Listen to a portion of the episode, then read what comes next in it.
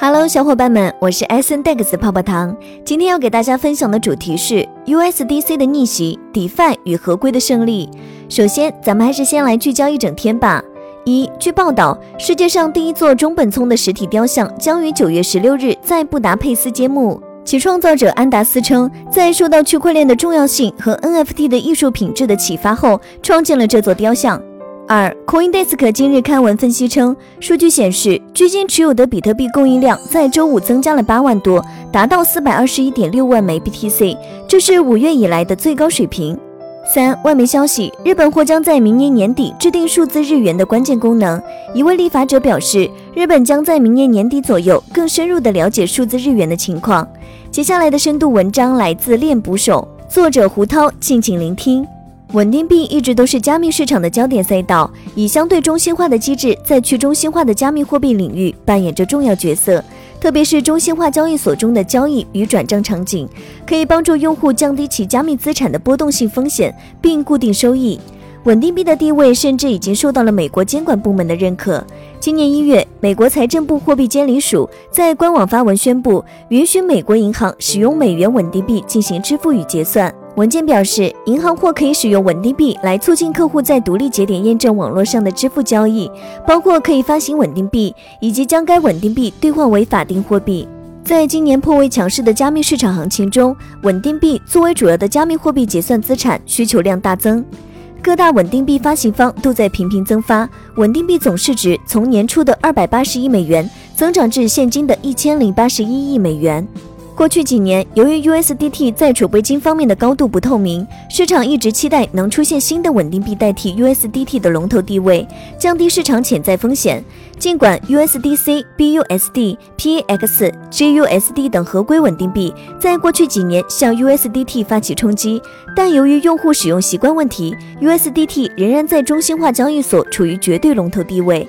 今年五月，USDT 发行方在监管压力下，自二零一四年以来首次披露了其储备金的详细数据。截至二零二一年三月三十一日，Tether 近百分之七十六的准备金是现金或现金等价物，其中包括商业票据、信托存款、现金等，剩下的分别是担保贷款、债券和其他包括比特币在内的其他投资。USDT 的安全性得到了初步确保，但它在整体加密市场中的地位已然出现变化。据 Messari 数据，目前 USDT 总发行量为六百四十三亿美元，较年初发行量上涨近三倍，在稳定币总发行量中占比约为百分之五十八。不过在年初，这个比例仍然高达百分之七十五。这个数据说明 USDT 在稳定币行业的整体统治力正在下降，而这很大程度上要归功于 DeFi 市场的爆发式增长。今年以来，越来越多新兴 DeFi 项目涌现，尤其是收益类。DEX 类、借贷类，他们为了保持较高的流动性，都会推出稳定币的流动性挖矿活动。其中，稳定币年化收益超百分之五十以上的情况也时常出现。但随着黑客攻击增多以及市场下行，目前则大多降到百分之十左右。而在 DeFi 市场，出于合规性与安全性的考虑，大部分项目更愿意使用 ETH 与 USDC 建立交易对资金池。USDT 不再拥有类似于中心化交易所那般的交易深度与流动性。用户也因为 AMM 机制的特性拥有了更高的选择性，因此合规性更高的 USDC 则已经成为大部分 DeFi 用户与项目方的首选稳定币。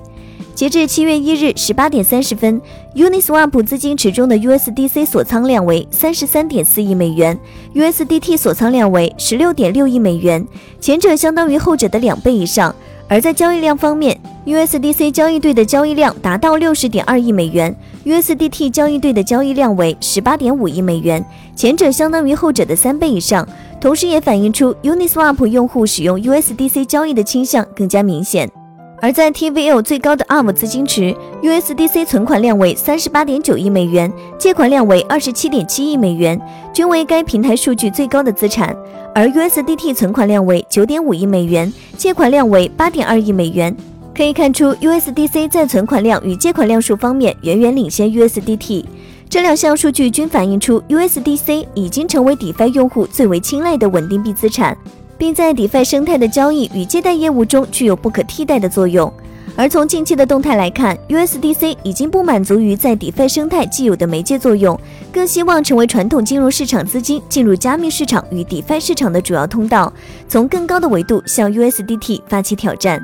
USDC 向来以合规性作为其主打概念，其发行方 Circle 与 Coinbase 都是行业地位颇高的企业，其中 Circle 是全球第一家拿到纽约州 Beta License 牌照的企业，此后又陆续拿到英国与欧盟的支付牌照。而 Coinbase 则是全球获得监管牌照最多的加密货币交易所。正因为如此，加之美国监管部门今年的态度转变，USDC 受到许多传统金融机构的认可，使用场景明显增多。今年三月，Visa 就表示将允许使用稳定币 USDC 结算其支付网络上的交易。今年五月，Circle 还拿到了加密行业历史最高的单笔融资金额四点四亿美元。投资方也大多为传统金融领域的知名风投机构与对冲基金。此后，Circle 明显加快了 USDC 面向金融机构的市场推广力度，以建设一整套数字货币原生支付和财务基础设施。今年六月，Circle、Compound、Coinbase 都相继推出了 USDC 储蓄收益产品，收益率都在百分之四左右。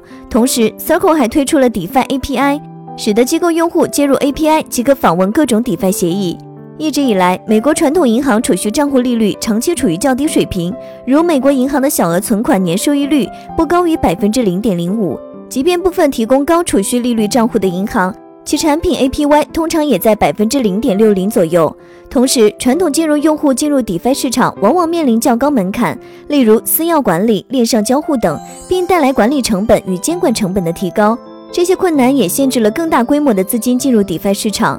而前述机构将这些负债的操作过程抽象出来，使得用户简单的将美元转入其账户即可享受到百分之四的年化收益。在 DeFi 市场需求与传统金融市场需求的驱动下，自今年年初以来，USDC 的供应量飙升了近二十倍，从十三亿美元上升至二百五十一亿美元。在未来几个月内，USDC 还将在多个区块链网络上发行，以进一步放大 USDC 在链上 DeFi 市场的优势。目前来看，加密市场稳定币的市场格局已经愈发清晰，USDT 和 USDC 作为双核驱动市场的发展。